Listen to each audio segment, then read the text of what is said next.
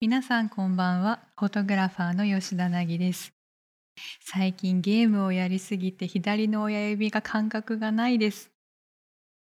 ここからは野生つまりありのまま生きる素晴らしさを伝えていく30分ですそしてこの番組でアシスタントとして私を支えてくれるのが私のマネージメントも担当してくれるキミノですこんばんは。健康診断で E 判定が出た君野です。 内臓脂肪すごいよね多分、フォアグラボディだもんねえーミートテックってよく言われます。 でもね、内脂肪はね、冷えるとすごいずっと冷たいんですよ。よくないね皮下脂肪ですか。うんえーだから温めてこうそうですね。ちょっと E 判定から来年はもうちょっと良くしたいなと。フォアグラボディ嫌いじゃないけどねえー、全てあなたからのストレスですけど。知らない 皆さんも健康管理には気をつけてくださいこれからの30分間どうぞよろしくお付き合いくださいませ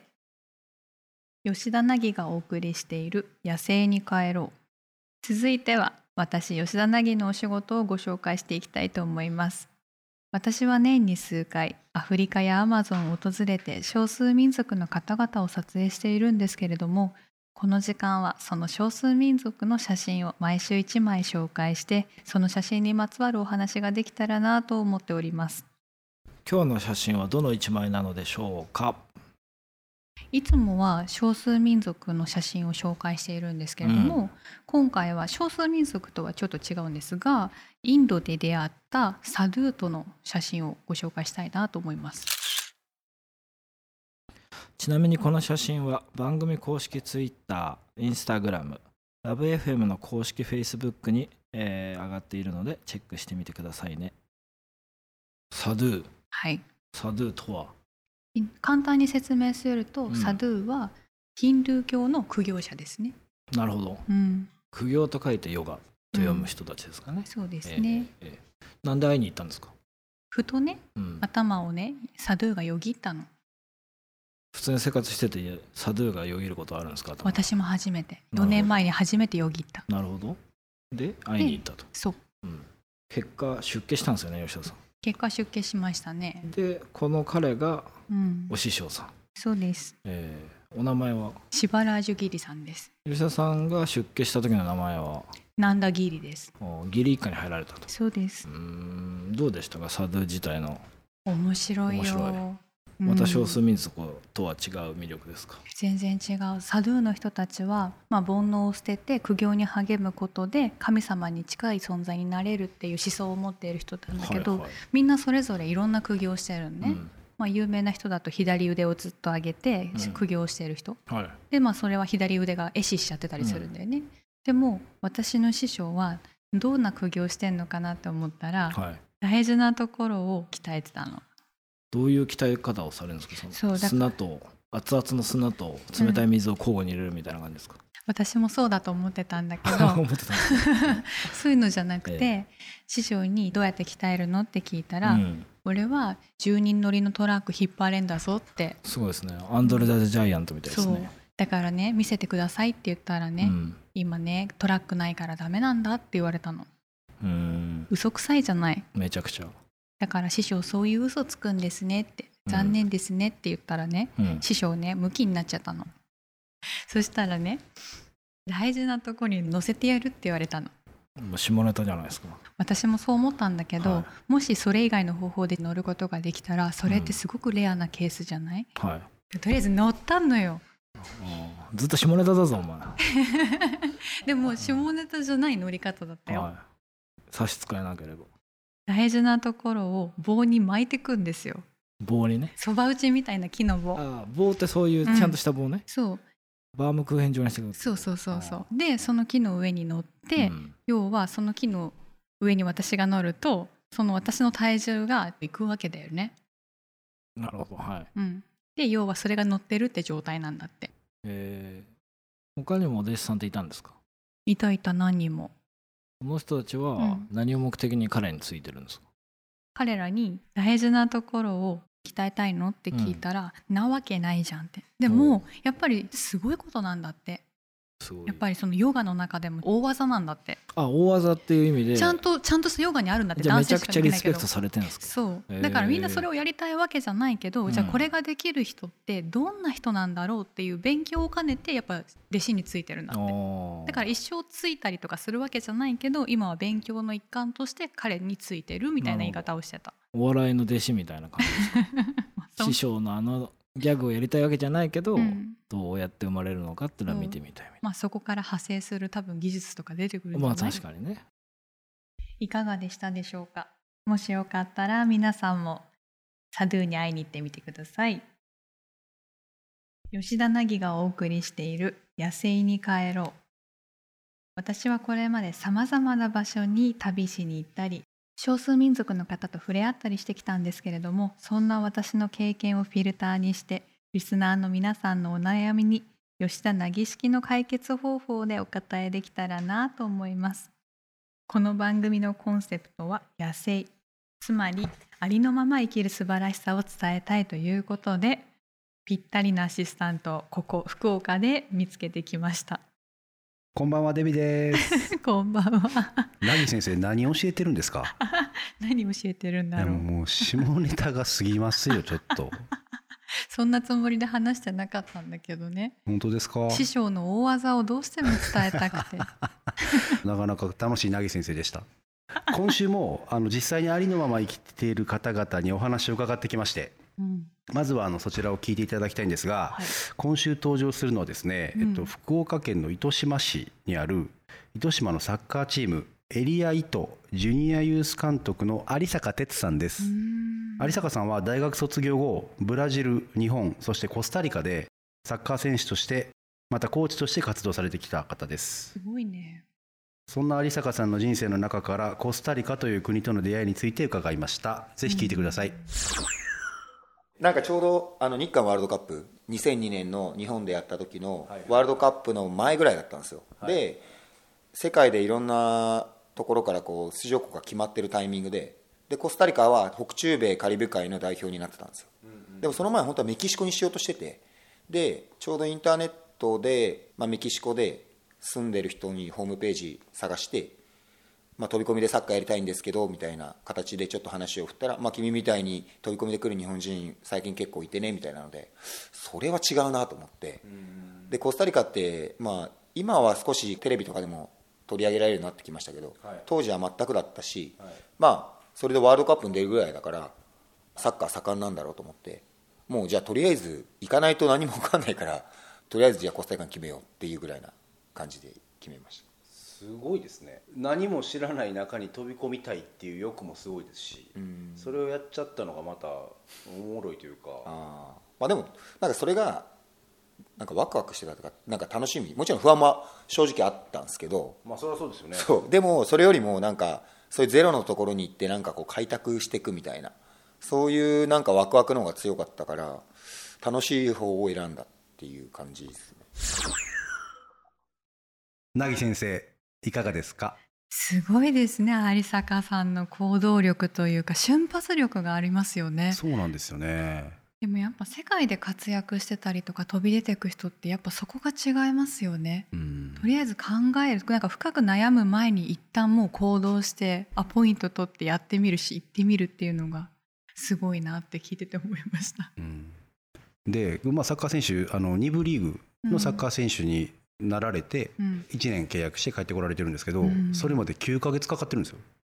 9ヶ月かけてそうでも9ヶ月でそのコスタリカの選手になるっていうのもすごいですよね。すごいすごいですすごいです本当にあなんでしょうこう飛び込んでみて有坂さんは9ヶ月かかってるんですけど、うんなぎさんこう少数民族とか、うんまあ、いろいろ飛び込んでみて、うんやっぱり結構こうリレーション作るとかでうん苦労された経験とかあるんですか、少数民族と仲良くなるまでに時間がかかるっていうよりはやっぱりそのガイドの人が私は英語ガイドを雇ってたのではいやっぱそのガイドさんと仲良くなるまでがいつも大変でした英語が全く喋れない状態で行っちゃったんであなぎさんが、はいだから中学校も1 2年生の1学期で辞めてるんですよはいはいで英語もおとお母さんが「あなたは日本人なんだから英語は勉強しなくていい日本語だけ勉強しなさい」っていうのを鵜呑みにしたんですねはいだから中1の英語も分かんなかったんですよへえだから5単語くらいでエチオピア行ったんですどうやってなんでしょうコミュニケーション取ったんですかもう身振り手振りとあと今電子辞書っていう便利なものがあるんですよそうだ、だからガイドに電子辞書を渡してうん打ち込んでって、 結構アナログなけど方そう法ですよそうねで。もだから単語で会話して、うんで普段使うやつはもうしつこく彼が喋ってくれてガイドさんがはいはい、はい、でそれでそれを真似して覚えていくみたいな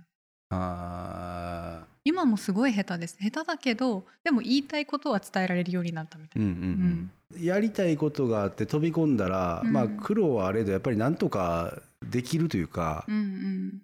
まあ動いてみたら結局なんとかなったっていううん経験ですよね、多分なぎさんの今の話も。うんやっぱやりたいことだからなんかちょっと困難なことがあってもなんとか勢いで乗り切れるんですよねでしかもそこってもう日本じゃないから逃げ場がないっていう意味ではもうやるしかないんですよ、言っちゃってるからももうう行っちゃってるしここでなんとかしなきゃいけないと思うからでもやっぱなんとかなるもんなんですよね、うんううんんうんん、不思議とね有坂さんありがとうございましたさてそれではここからはリスナーの方のお悩みに答えていただきたいと思いますえー、ツイッターですねツイッターでいただいてます、うんあけぼのさん、えー転職を考えている32歳のサラリーマンです仕事はやりがいもあるのですが周囲の人間の当たりがきつくストレスが溜まってきてい てそのせいか興味関心というか人生の喜びが薄れてきてしまっている気がします他の仕事を探した方がいいでしょうかといううんツイッターからのコメントですねうんうんどうどうですかなぎ先生聞いてみてうんでも仕事やりがいがあるあでもやりがいがある仕事うんにつけてるっていうのは私はすごく素晴らしいことだと思うのね、うんだからそういう意味では別に無理して転職しなくてもいいのかなって思うからうんだから仕事を探した方がいいっていうよりはなんだろうもっとその人生の喜びが生まれるようなものをうん趣味にしても何かを探せば別に転職しなくていいんじゃないかなって思うう。んで周囲の当たりがきついっていうのはうん気にしなくていいと思う。出たなぎ式出ましたね気えにしなくてもいい、ういん、他人のことは気にしなくていい。やけどこれとはいえねうん、とはいえやっぱこう組織に入るとやっぱりこう周囲のやり取りとか、うん、なんかちょっときつく言われたりとかやっぱ、うん結構みんな心がガラスじゃないですかうん、わかる。ね、うんなのでこう気にしてしまう人が多いと思うんですけど、うん、なんかその辺なぎさんはなぎ先生はどうですかなんかこう周り当たりきつい方とかいらっしゃいます当たりきつい人とは私縁切っちゃうタイプだから。うんバチッといっちゃうんだだからそんな仕事いらないと思っちゃうの。その仕事が楽しくても、そもそも人が嫌いだったらその仕事を受けないの。はいええ、なんか人の好き嫌いが激しいからえ。ええもうええ人が悪かったら私は寄りつかないどんなにギャラが良くても、うんどんなにいい仕事でも断っちゃ怖くならないですかもうこれ切っちゃって、う、うんそっから先もう切っちゃうとやっぱその人からの仕事はなくなるじゃないですかうん、でそれがこう増えれば増えるほど、うん自分の、まあ、いわゆる身入りが減っていくこでもの怖さってなんかないですか一時的に多分そういうことやってるとその分の収入は減ると思うんですねうんだけどその嫌な人から私はお金もらいたくないんですようんだしそんな人に食わせてもらうと思うのは嫌だからいらないしそれも多分何かのその切るタイミング転機だと思うんですようんだからその人切らないと新しい仕事も入ってこないから怖くはない、例えばサラリーマンとか組織になると、うんまあもしかしたらそれこそこう当たりきつい人をバチってやっちゃうと、まあ、うん上司とかうん先輩とかだともうもうじゃあこの部署にいらないとかうんもうやめろよみたいなうんもしかしたらそんな話になるかもしれないと思うんですけうど、んなんかうまいアドバイスとかうんまあその場合、まあ、いきなりバチって切るのはさすがにっていそうですうねとこあると思うんですけどうんなんかこうなぎ式アドバイスなんか言ってるうるさい人がいたらその人に対して本当私無理なん じゃんななんか口パクにしか見えなくなってくるそう植物見てるような顔になりますそもうんねなんかなんかよく口動く人だなって思って見える何も入ってきてないんですそうね入ってこないのなんか都合の悪いこ一と国道産みたいがそうなそうそうそうよく喋る人だなーって思っ て遅れるどころかね、うんなんかそういうふうに見てればいいんだと思うなんかもう真に受ける必要ないと思う全部をうんまあに受けちゃいますねけど確かにそうですそうねなんか本当無になるか自分が強化ガラスになった方がいいと思う強化ガラスそうまあちょっとした日々は入るけど入るけどまた直してもらうみたいなもうそこピュって直してもらったら、うんはいまた防弾ガラスみたいなう、ん、あと極力その人避けるとかうん、何も解決策なんあのゲームで逃げてくみたいに本当に自分に不都合なものはできるだけ遠ざけてくうんうんうでん話しかけられたらとにかくニコニコしてうん「あ今日調子良さそうですね」ってご機嫌伺 が相手にはネガティブなこと一切言わないうんうで接ん触されたらニコニコ聞いてる自分はなるほどで余計なこと言われたらよく口動く人だなって思って見て流すということであけぼのさん無になって防弾チョッキを着て受け流すということで解決されましたでしょうか今回のお悩み相談皆さんはどう思われましたでしょうか少しでも参考になったら幸いです番組では現在あなたのお悩みやありのまますぎてこんなことやっちゃったみたいなエピソードを募集していますこのコーナーで採用された方には番組オリジナルパスポートケースをプレゼントします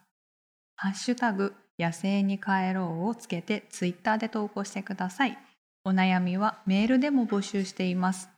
メールアドレスは761アットマークラブ FM.co.jp 761アットマークラブ FM.co.jp までお送りください。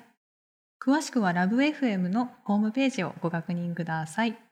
デビさん、今夜もありがとうございました。来週もよろしく お願いしますなぎさんこちらこそ来週もよろしくお願いします。ありがとうございました吉田凪がお送りしている「野生に帰ろう」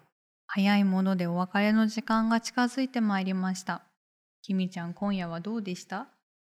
いやちょっと不安ですね何が打ち切られないかああそもそも吉田を起用したんだよラそジオにの責任はそうですよねこっちじゃなだいでってすそう口下え手の吉田を採用してくれた懐があえるかめらちゃめちゃ大丈夫饒舌でしたよ今日は本当だって喋りたかったんだもん、そうですか嬉し嬉しいやいりきじゃあった満足感がすごいああカットされても大丈夫良かったですねじゃあはいということでここまでのお相手は吉田凪とマネージャーの君野でしたまた来週お会いしましょう。じゃあね